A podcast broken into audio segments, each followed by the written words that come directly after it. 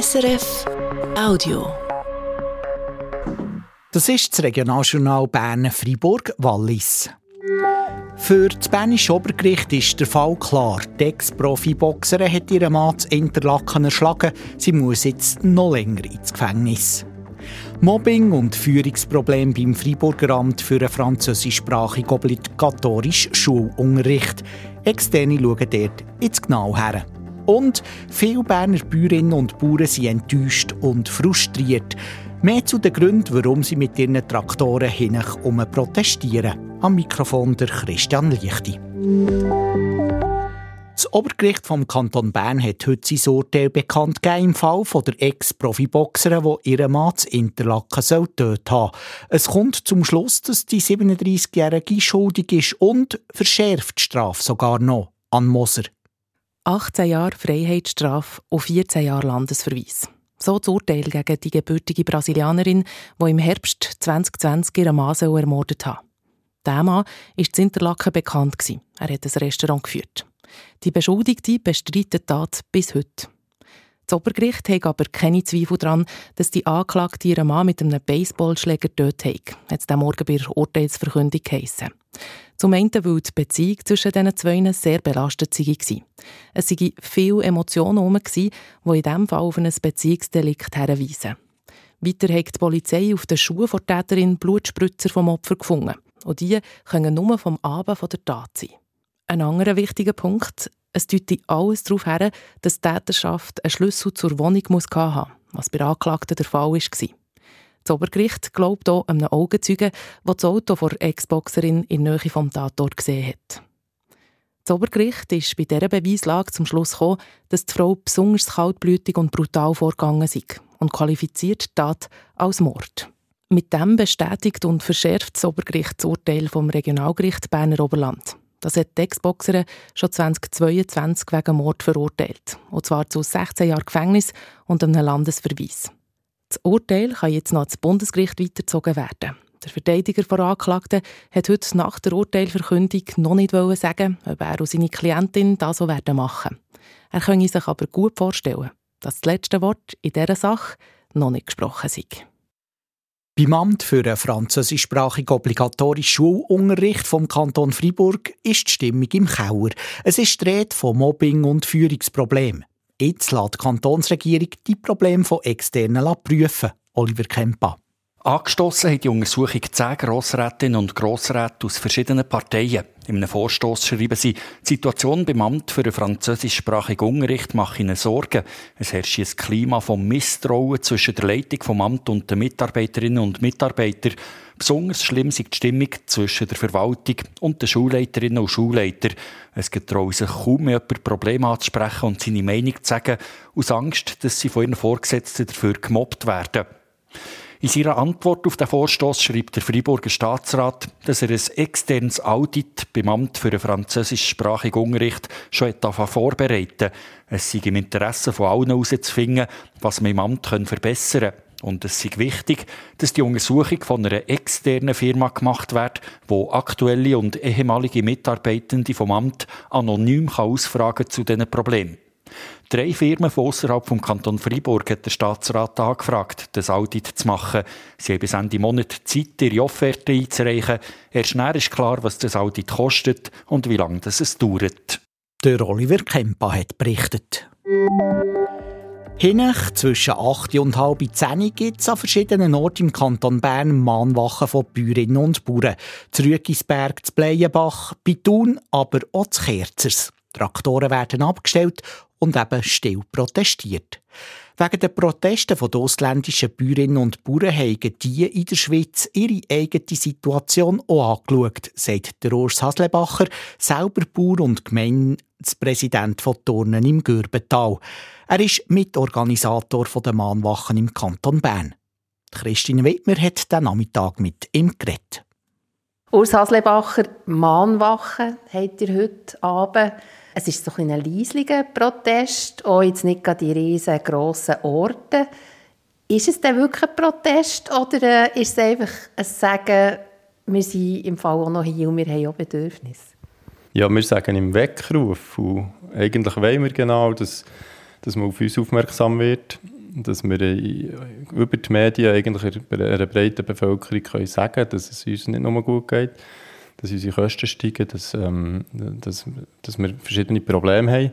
Vor allem auch sehr viele, sehr unterschiedliche und widersprüchliche Forderungen von der Gesellschaft, die wir fast nicht erfüllen können. Und darum wollen wir eigentlich eine Diskussion lostreten und eine Information lostreten.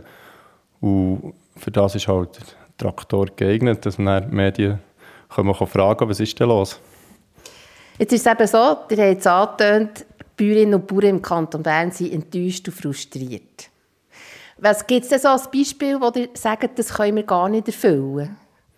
Ja, Quadratur vom Kreis, und das hat eben hunderte Beispiele. Ein Beispiel ist sicher, wir Bauern haben sehr viel Geld investiert ins Tierwohl. Ähm, das ist vom Bundesamt vorgegeben worden, wie das aussieht, also dass man das Tier ins Freie können. Da haben wir Ausläufe gemacht. Und wir haben schon gewusst, dass das nachher Ammoniakemissionen wird geben. Und dann werden wir auf der anderen Seite dann von den Umweltverbänden angegriffen. Und das Problem kann der Einzelbetrieb gar nicht lösen. Das muss eigentlich die Gesellschaft sagen, was weiter jetzt? Oder, oder eine Lösung finden, dass man eben Tierwohl hat ohne Umweltemissionen. Also ihr habt einen Freilaufstall gebaut, jetzt sind die Säue draussen ähm, und jetzt produzieren die Ammoniak, der direkt in den Himmel geht. Was erwartet ihr denn jetzt äh, von den Behörden zum Beispiel, was die jetzt machen? Ja, ich darf den Stall nicht einfach decken, sonst bekommen ja die äh, Direktzahlungen nicht mehr. Von den Behörden erwarte ich, dass sie eben jetzt äh, mit, mit diesen Verbänden zusammenhocken, also mit, mit denen, die Tierschutz fordern und mit denen, die Umweltschutz fordern und dass nachher dort eine Lösung ausgearbeitet wird, die für das Tierwohl, aber auch für die Umwelt gut ist und praktikabel ist. Und nachher, dass uns gesagt wird, wie dass man das machen kann und die Widersprüche aufhören. Ihr seid ja nicht einzig im Kanton Bern, wo jetzt da Mahnwachen oder Proteste machen. Eben, es hat in weiten Teilen von Europa ist die Grundstimmung so, dass Bäuerinnen und Bauern nicht zufrieden sind.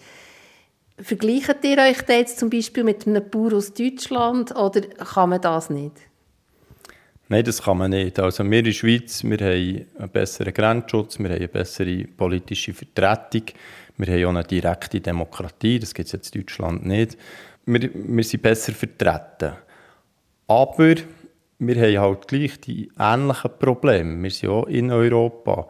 Und es ist auch nicht nur in Europa so, es ist eigentlich fast ein bisschen auf der ganzen Welt so, dass die Bauern sagen, uns geht es nicht gut. Weil eigentlich findet man irgendwo einem anderen Land noch billiger Nahrungsmittel und so kann man sind Bauern überall unter Druck. Aber ist es wirklich so, dass den Bäuerinnen und Bauern so schlecht geht? Oder, also ich meine, da hört man eben viel, äh, wenn man umfragt, ja, das, die kommen so viele Direktzahlungen, 22, 2,8 Milliarden Franken, denen geht es doch gut. Ja, aber für das gibt es ja Zahlen. Sicher ist es sehr unterschiedlich von Betrieb zu Betrieb. Aber Fakt ist einfach, dass 40 Prozent der Bauern in der Schweiz hinter sie machen ein Minus. Eigenkapitalsverzehr, das heisst, sie leben von Substanz. Ein Bauer kann noch recht lange von Substanz leben, wenn er keine Investitionen mehr macht. Er kann dann noch 20 Jahre Bauern davon leben, aber dann ist er einfach fertig. Und das ist auch Fakt, es gehen 10 Betriebe pro Woche ein. Und auf der anderen Seite sagt die Schweizer Bevölkerung immer, wir wollen keine Agrarindustrie, wir wollen keine Massentierhaltung, wir wollen Familienbetriebe. Und das widerspricht sich ganz einfach. Was erwartet ihr denn von den Konsumentinnen und Konsumenten? Ja, die Leute, die am Sonntag für mehr Tierwohl abstimmen, müssen am Ende auch bereit sein, mehr zu zahlen. Das ist wieder ein exemplarisches Beispiel, wo ich sagen kann, die Schweizer Bauern waren bereit, gewesen, haben viel Geld investiert in tiergerechte Ställe. Jetzt zum Beispiel in der Säuproduktion haben 60% der Bauern auf tiergerechte Produktion umgestellt. Aber wir können seit Jahren nur 40% als mehrpreisig, als Labelfleisch verkaufen. Und in den letzten zwei, drei Jahren ist es sogar abnehmend. Und dort gibt es einen riesen Frust bei den Bauern, wenn sie das nicht sehen. Also sie investieren in einen teuren Stall, eben in Auslauf zum Beispiel, aber äh, wir zahlen das nicht. Also die können den Stall nicht amortisieren. Ja, richtig. Auf der anderen Seite wird immer noch mehr Tierwohl gefordert. Wir sollten am liebsten alles umstellen auf tiergerechte Stellen. Und wir können es nachher gar nicht verkaufen. Wir können das Kapital nicht erwirtschaften, weil wir haben ja eigentlich Freude an diesen Stellen. Diesen Tieren geht es gut, wir arbeiten gerne in diesen Stellen. Und das sollte doch eigentlich die Forderung von der Gesellschaft, wenn wir ja die schon erfüllen, dann müsste doch das nachher auch gekauft werden. Das, das ist für uns absolut unverständlich. Jetzt sind die Mahnwachen heute Abend aus Haslebacher eben still. Also man will hier niemand beeinträchtigen, keine Autofahrerinnen, Autofahrer. Was kann denn das bringen? Rein, dass ich das Interview kann hier kann. Das beweist, dass es eben jetzt durch das, dass man mit, mit Traktoren auf der Straße rumfährt, plötzlich angelost wird, dass man kann sagen, wo ihm der Schuh drückt. Und genau das ist uns wichtig. Wir wollen nicht protestieren. Wir wollen wahrgenommen werden und wir wollen ernst genommen werden.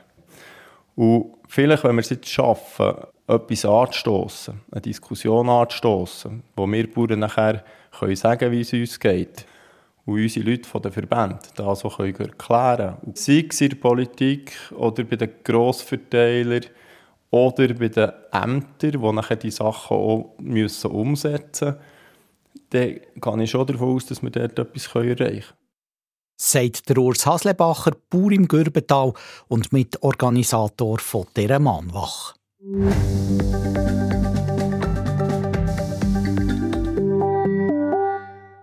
Schnee, Schnee und noch mehr Schnee. Der Winter vor 25 Jahren ist als Lawinenwinter in die Geschichte eingegangen.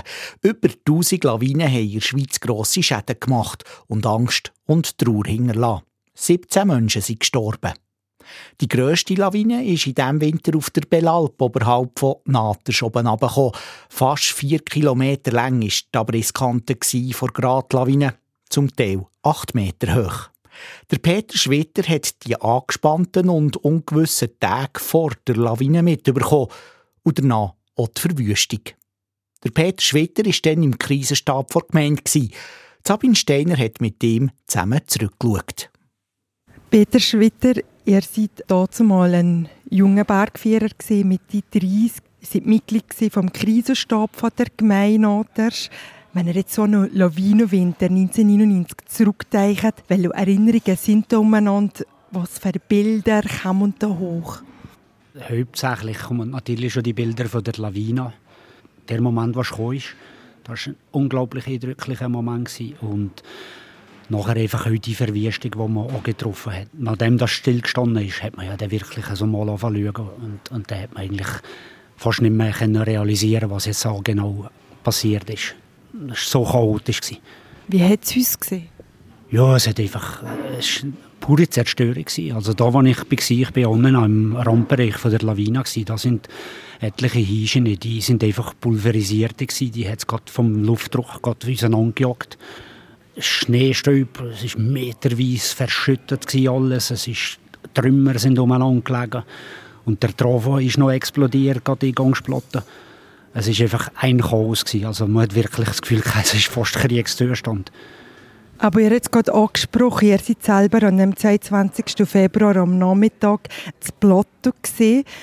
wenn sich die gerade Lavino gelesen hat, ähm, über 3 Millionen Kubikmeter Schnee, also eine unvorstellbare Masse an Schnee. Dort mal jetzt kein solches Ereignis, was nur alle 300 Jahre geben, ein paar Tage nach der Lawine habt ihr im Schweiz aktuell Folgendes gesagt. Ich spiele euch es kurz vor. Genau Punkt drei Minuten vor fünf haben wir ein Wummgeräusch gehört. Das hat man deutlich gehört. Und dann hat man einfach das Gefühl, es kommen tausend Locken oder Güterwege auf ihm zu. Und weil Nebel und Schneefall war, hat man es nicht gesehen. Erst in der letzten, in der letzten Sekunde hat man plötzlich wie ein Feuer durch den Nebel gesehen. Und dann habe ich nur noch dem Kollegen geschrien, jetzt musst du säckeln, was du magst.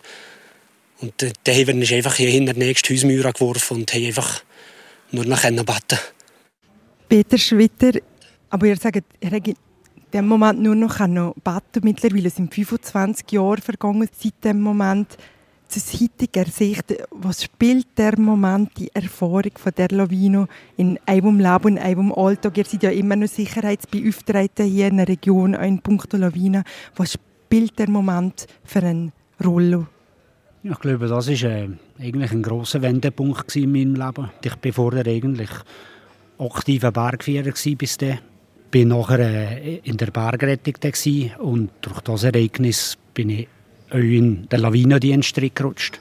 Für den Kanton und für die Gemeinde. Und das ist eigentlich nachher so allmählich zu, meinem, zu meiner Lebensaufgabe geworden, zu meinem Hauptjob. Und heute mache ich quasi bald nur noch das. Ich wollte zurückschauen auf die Tage vor der Gradlawine, bevor das in Brich kam. Es hat über Wochen immer wieder sehr fest geschneit. Es hat immer mehr Schnee am Berg gehabt. Und gleichzeitig war die Bellalp voll voller Touristen. Äh, wie habt ihr das dazu mal erlebt? Habt ihr auch ein bisschen Druck gespürt? Aber auf der einen Seite die Angst, die schon mal war, dass eine Lawine könnte gehen. Auf der anderen Seite, ja, ist halt mit in der Hochsaison, wenn es läuft. Ja, das ist ein interessanter Aspekt. Eigentlich muss man sagen, Gott sei Dank haben wir ein funktionierendes Skigebiet im Hintergrund. Weil wir haben ja die Plotte müssen abschließen von der Umwelt, sowohl dass wir natürlich die Straße zu hatten. Hat es wirklich Verkehr gehabt, gegen Nordrschenbree und dann waren wir isoliert. Gewesen. Und super war, dass die Leute, die Touristen und alle anderen, haben können Ski fahren, der Tag durch. Und dann haben die von dem Ganzen gar nicht so viel mitbekommen. Und die Bereiche, die wir evakuiert haben, da hätten wir da arbeiten und Einschisicherungsarbeiten machen aber hat er nicht bisschen Druck gespürt? Weil ich habe gelesen, Anfang Februar hat er ja die Straße schon mal gesperrt, glaube ich, für zwei Tage und das Skigebiet. Und da ist gar nichts passiert. Also es ist keine Lawine. Und dann hat es offenbar also ein bisschen Kritik oder Unverständnis in der Bevölkerung gegeben. Und gleich hat er aber ein paar Wochen später auch dazu entschieden, ja, wir müssen die Straße noch mal sperren und dann irgendwann auch das Skigebiet. Das war ja so. Wir haben in Anfang Februar aufgrund von der Situation, es hat relativ viel geschnitten, wir haben nicht genau gewusst, wie die Situation oben am Berg aussieht. Und aus Sicherheitsgründen hat man da schon mal eine Evakuation und eine Schließung der Straße angeordnet. Man hat die Evakuation durchgezogen. Die ist mm, bei gewissen Leuten nicht so gut angekommen. Also vor allem der, wenn wir nach kurzer Zeit schon wieder haben müssen oder haben dürfen die Straße und die Evakuation aufheben. Das ist nachher auch ein bisschen spürbar gewesen beim zweiten Mal, wo wir dann wirklich haben gewusst, jetzt müssen wir es machen. Und ich muss aber sagen, es sind ein paar wenige Ausnahmen gewesen, die es nicht begreifen Gott sei Dank. Aber weil einen Tag später ist äh, die Lawine ein Brich gekommen, die Gradlawine. Es hat einen immensen Sachschaden gegeben, aber keine Menschen sind zum Glück zum Schaden gekommen. In einer Dokumentation vom Schweizer Fernsehen hat ihr einmal gesagt, ja, im Nachhinein habt ihr alles richtig gemacht, aber es war auch eine Aktion auf Gefühl. Gewesen. Also das Glück da in gewisser Hinsicht auch mit gespielt. Also ich wäre vermessen wenn ich heute würde behaupten, wir haben dazu mal genau gewusst, jetzt ist der Zeitpunkt, jetzt müssen wir züten. Das war dazu mal eine Entscheidung aufgrund von gewissen Indizien, aufgrund von Gefühlen. Und wir haben einfach auch gewusst, es kommt immer näher der Zeitpunkt. Evolin ist passiert am Vortag. Das hat mich stark beschäftigt. Nachher ist auch noch ein ganz wichtiges Telefon habe ich mit dem damaligen Lawinenverantwortlichen vom Lötschental Der hat mir angeleitet und gesagt, Peter, sind bei dir die Lawinen noch nicht am Brie? Bei uns gehst du jetzt am Brie. Und man hat einfach irgendwie das Gefühl gehabt, das Ganze kommt jetzt immer näher. Immer näher, immer näher. Die Zeit wird, das Zeitfenster wird immer kleiner. Wir haben nur noch wenig Zeit zum Reagieren. Jetzt, entweder machen wir es jetzt oder sie wird spät. Und es ist ja der Abo glimpflich ausgegangen im Fall von der Bellalb, aber es hat vor allem Sachschaden gegeben bei solchen Ereignissen, wenn etwas passiert, dann stellt sich immer die Frage nach der Schuld. Vor allem der, wenn aber wie jetzt Evolen Menschen sterben. Und die Evolen sind ja der Gemeindepräsident und der Sicherheitschef nachher wegen vorlässiger Tätig verurteilt worden. Bis vor Bundesgericht ist der Fall gegangen. Es war ein langer Prozess. Gewesen. Wie habt ihr das dort mal nachher beobachtet? Sind dann wie anders schon einfach Job gegangen? Gerade nach dem Ereignis sind wir alle beschäftigt mit unseren eigenen Problemen. Darum haben wir wirklich grosse Zeit gehabt, im Nord studieren. Aber wo sich dann immer mehr kristallisiert hat, dass das da unten, dass das wirklich zum Prozess wird kommen, ist natürlich bei uns alle Sicherheitsverantwortlichen im Wallis sind Alarmglocken gegangen. Wir haben eine Sitzung mit allen Verantwortlichen. Wir sind auf Martini gegangen. Da war ein grosser Informationsabend, eine Aussprache mit den verantwortlichen Kantonen und allen. Da hat man schon gespürt, der Unmut ist sehr groß gewesen. Viele von uns haben sich irgendwie einfach allein gefühlt haben einfach euch kritisiert, dass man genau in so Situationen irgendwie den Rückhalt braucht von den Behörden und alle und nicht nur quasi angeschuldigt wird, wenn irgendwo ein Fehler passiert. Aber wenn man das jetzt so zurück will anschauen, das hat euch unglaublich viel ausgelöst. Weil der Kanton Wallis hat nachher einen unglaublichen Effort gemacht, für die Sicherheitsdienste aufzubauen, zu reorganisieren dass wir heute so stehen, wie wir heute sind, mit diesen regionalen Sicherheitsdiensten, mit diesen technischen Mitteln und allem, was wir zur Verfügung haben, das ist vieles zurückzuführen auf den Moment, der damals war. Er hat gerade selber gesagt, mittlerweile ist viel gegangen. Äh, in puncto Lawinenschutz muss massiv investiert. Auch für Bellalp gibt es jetzt die Sprenganlagen, wo man die Gradlawinen bändigen kann. Aber man muss auch sagen, die Prognosen sind mittlerweile viel besser. Man hat viel mehr Daten, viel bessere Modelle. Also man hat viel dazu gelernt. Ist das so ein Ereignis wie 1999 auf Bellalp, ist das heute noch möglich? Ja, die Frage wird mir immer wieder gestellt. Äh, die muss ich folgendermaßen beantworten. Wenn ich die Technik nicht im Stich lässt, dann können wir so Sachen verhindern. Einfach in der Bedingung, dass alle Anlagen funktionieren, dass IG-Mittel, die wir haben, funktionieren und wir sie einsetzen können. Der Peter Schwitter hat mit uns in seinen Erinnerungen gekramt.